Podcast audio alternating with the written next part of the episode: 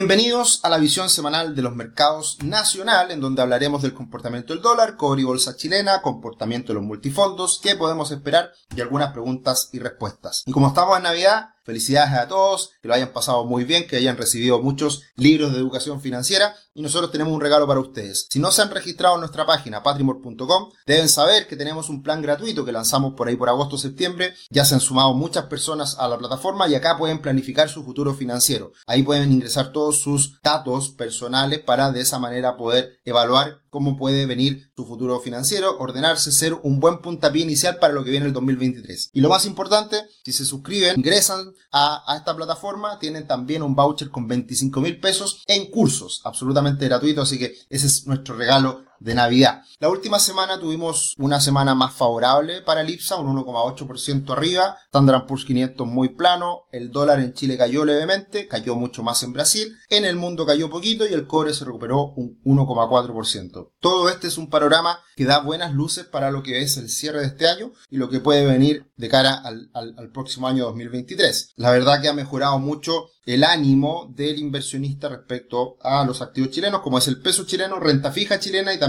bolsa chilena. Y lo que estamos observando hoy día en el comportamiento del dólar es que se mantiene bajo la media móvil de 200 periodos, por ende estamos hoy en día en un rango entre los 840, 850 y los 890 pesos, que es el rango hoy día de estabilización que estaría a la espera de generar alguna ruptura de cara al futuro. La mayoría de voces de que el dólar podría seguir cayendo. Ya cambió bastante el panorama eh, de, los que pensaban que el dólar iba a subir a 900 y 1000 pesos y se iba a quedar ahí arriba, sino que hoy día hay visiones más moderadas de que el dólar debiera quizás establecerse en un rango entre 800 y 900 pesos más amplio y quizás más acotado en rangos eh, más moderados. Nosotros somos de una opinión un poquito más favorable y por ende nosotros creemos que el dólar puede seguir cayendo, pero vamos a tener que seguir mirando de cerca lo que pase con el dólar en el mundo y con el cobre, que hoy día son muy importantes y volvieron a tener relevancia para el comportamiento del dólar, dejando un poco a un lado la coyuntura política que fue tan importante en el último tiempo. En ese sentido, el dólar index ha estado cayendo, pero de manera muy leve, muy moderada. La última semana el dólar yen impactó a esta caída del dólar index, pero fue solamente por una situación particular de lo que pasó en Japón. Pueden mirar lo que hablamos de esto precisamente en la visión internacional.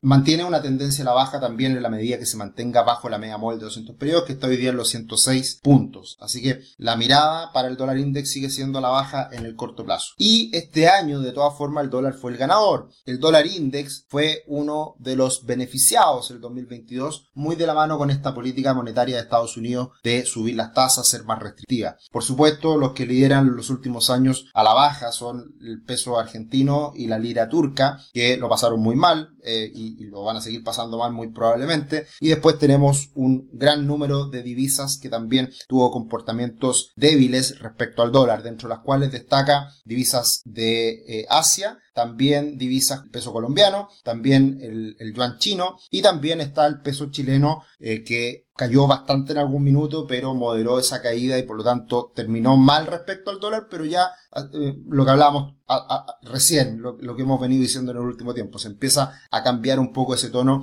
de debilidad del peso chileno y empieza a girar también ese comportamiento el dólar en Chile. Las monedas beneficiadas, el rublo, a pesar de lo que fue esta crisis que, se vivió con intensidad principio de año y que lo pasó muy mal el rublo ruso, después se terminó fortaleciendo, eh, y algunas divisas latinas también con buen comportamiento como el sol peruano, el, real brasileño, el peso mexicano. El cobre ha estado levemente recuperándose, pero sigue luchando con la media móvil de 200 periodos. Va a ser muy importante qué es lo que pasa en ese nivel, porque si se llega a romper sería otra señal más importante aún de lo que puede pasar en el futuro con los activos chilenos. Recordemos que el cobre, si le va bien, a Chile le va bien, y por ende si el cobre logra materializar todas las buenas perspectivas que hoy día existen respecto al metal rojo, es muy probable que Chile, que Chile se beneficie de esa recuperación del cobre. Para eso tiene que romper la media móvil de 200 periodos y posteriormente situarse sobre los 4 dólares la libra. Así que vamos a tener que estar muy atentos a lo que pase con el cobre precisamente el próximo año. Invitadísimos a suscribirse a nuestro canal, Gracias por estar ahí todos los domingos, gracias por sus me gusta, gracias también por acompañar nuevas iniciativas como son eh, la visión técnica de algunas acciones que hemos estado haciendo los días martes. Ha tenido mucho éxito, muchos comentarios, así que felices de poder seguir aportando en esa dimensión también. La bolsa chilena, como decíamos al inicio, se ha estado recuperando en la última semana, tiene buen pronóstico, eh, hay un hombro cabeza a hombro acá desde el punto de vista técnico que era preocupante, pero la verdad que yo no creía que esto se fuera a cumplir porque la tendencia eh, es alcista actualmente y siguen las valorizaciones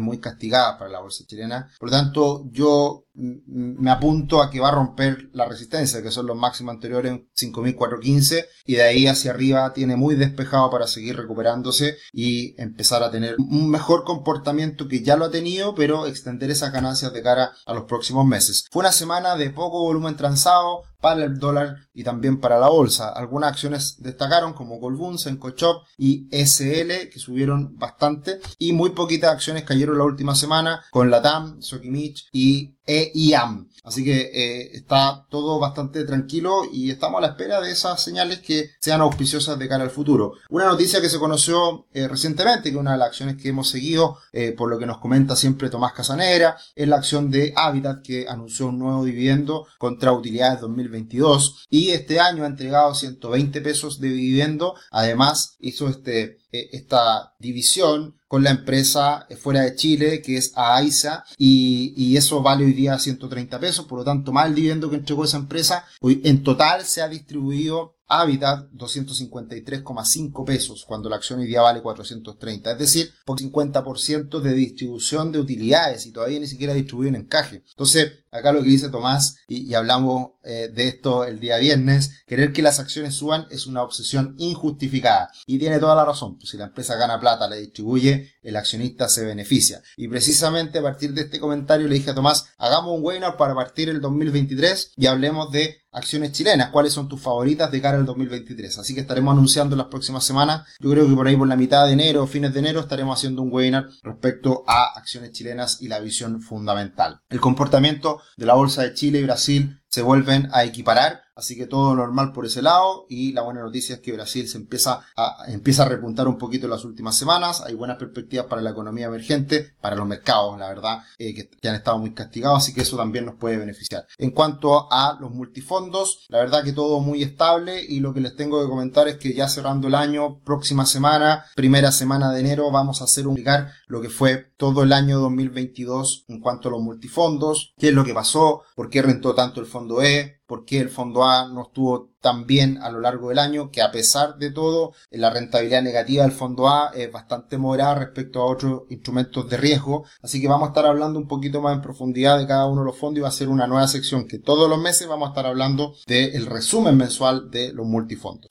Y ¿Qué podemos esperar? Se sigue mirando con mucha atención el castigo que existe en la bolsa chilena, algún castigo justificado, otro no tan justificado. Por ejemplo, acá tenemos ratios bolsa libro con algunas empresas bajo el 0,3, varias empresas y varias bajo el 0,5. Y ahí hay algunas empresas que están en riesgo, por supuesto, como Nueva La Polar, todos sabemos lo que ha pasado en el último tiempo con esta empresa. ITES también, eh, SL, no tan justificado, Ripley, es una sorpresa que esté ahí con tanto castigo, Invercap, para qué decir. Todas las empresas del sector construcción también castigo justificado porque eran muy malas y, las, expectativas para el sector son muy, muy débiles de cara al futuro. Y ahí tenemos un Salfacor, Socobesa, Paz y también por ahí. Entonces, eh, esto es importante estarlo mirando y esto es parte de las proyecciones que muchos analistas empiezan a hacer. ¿Cuáles son las más castigadas? ¿Cuáles son las que eventualmente en el futuro podrían ser adquiridas? Hay, hay hartas cosas que uno tiene que estar mirando para ver dónde hay oportunidades. Pero muy importante, oportunidades de trading, oportunidades de corto plazo para hacerse una pasada, que no es nuestra lógica, no es, no es nuestra visión, como otras empresas que están castigadas, que tienen valor, que ganan utilidades y que son sólidas en el mediano y largo plazo. Y esa es la filosofía value